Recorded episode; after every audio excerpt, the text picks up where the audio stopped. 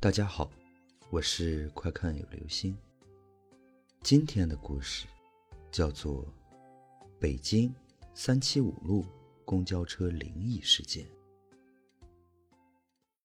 在中国发生的灵异事件中，北京出现的还是比较多的。除了著名的北京故宫灵异闹鬼事件之外，北京三七五路公交车灵异事件也是让人毛骨悚然的一件。事情的经过是这样子的：当时应该是冬天，北方人都知道，冬天的北方寒冷得很。当晚的一班末班车三七五路，大冬天的没什么人出来，所以。车上人也比较少。车上有一个年龄偏大的司机，和一个年轻的女售票员。车门打开后，上来四位乘客，一对年轻的夫妇，和一个年纪老迈的老太太。其中还有一个年轻的小伙子。小伙子单坐一排，后面是那个老太太。小伙子。和老太太则一前一后的坐在了右侧，靠近前门的单排座位上。车开动了，向着终点站香山方向开去。夜色显得更加沉静，路边所能听到的只有发动机的轰鸣声。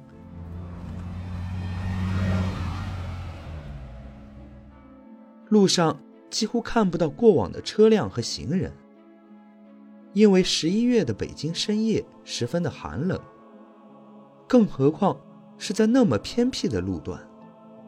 车继续前行着，大概过了两站地，刚刚过了北宫门车站，也就是三百多米的地方，大家忽然听到司机突然大声骂道：“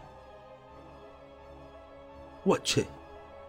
这个时间，平时连个鬼影都看不到，今天真是见鬼了，还不在车站等车。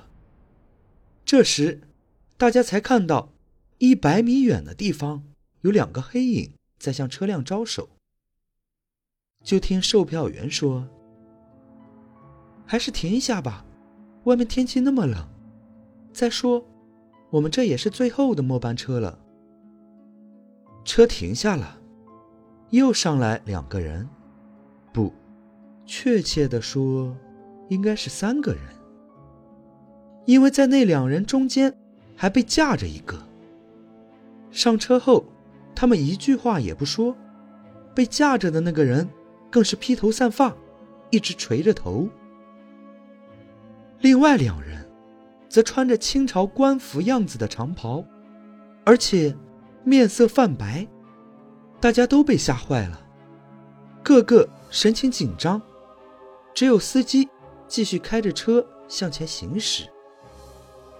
这时，只听女售票员说：“大家都不要怕，他们可能是在附近拍古装戏的，大概都喝多了，衣服都没来得及换。”大家听他这么一说，也都恢复了平静，只有那位老太太。还不断的扭头，神情严肃的看着坐在最后面的三个人。车继续前进着，大概又过了三四站地，路上依然很静，风依然很大，更不要提又有什么人上车了。那对年轻的夫妇在上一站已经下了车，司机。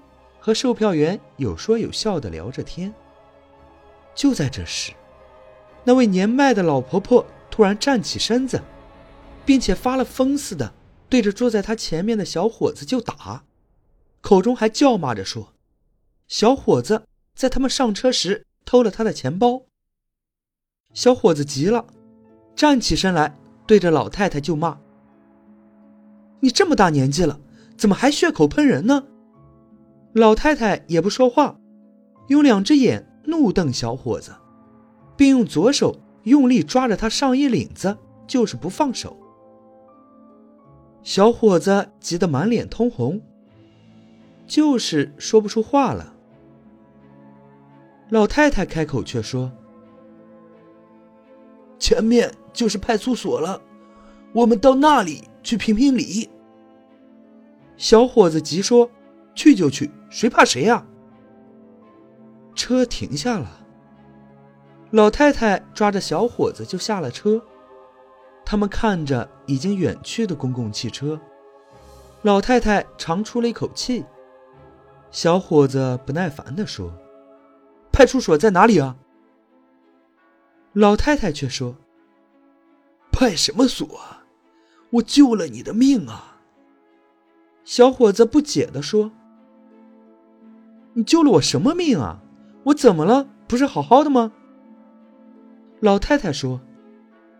刚才后上车的三个人不是人，是鬼呀！小伙子说：“你是不是神经病啊？我才真见了鬼呢！”说完，扭头就要走。老太太说：“你不相信也可以，让我把话说完啊！”小伙子站住了身子。老太太接着说。从他们一上车，我就有疑虑，所以我不断回头看他们。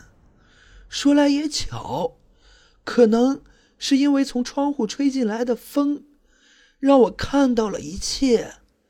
风把那两个穿旗袍的人下身吹了起来，我看到他们根本就没有腿。小伙子瞪了一双大眼。吃惊的看着老太太，满脸冒汗，说不出一句话。老太太说：“愣什么愣啊，还不赶快报警！”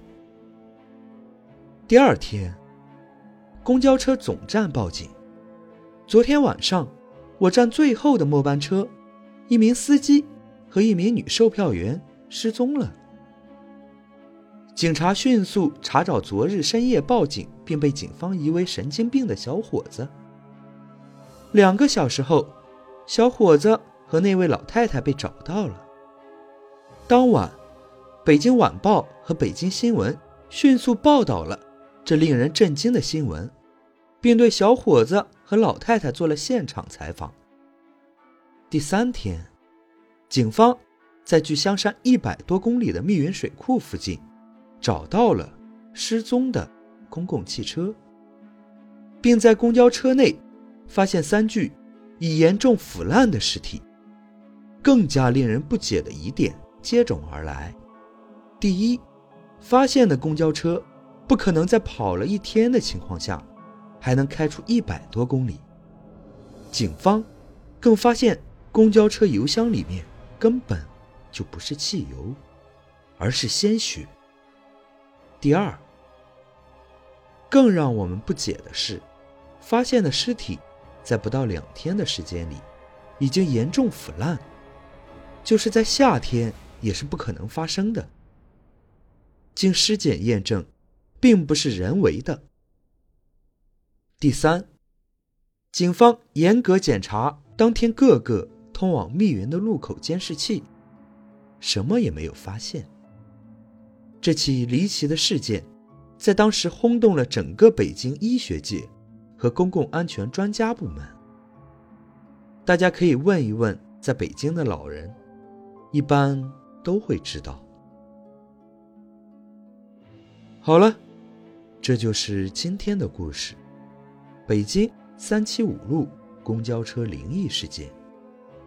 事情比较久远，究竟是不是真的？就见仁见智了。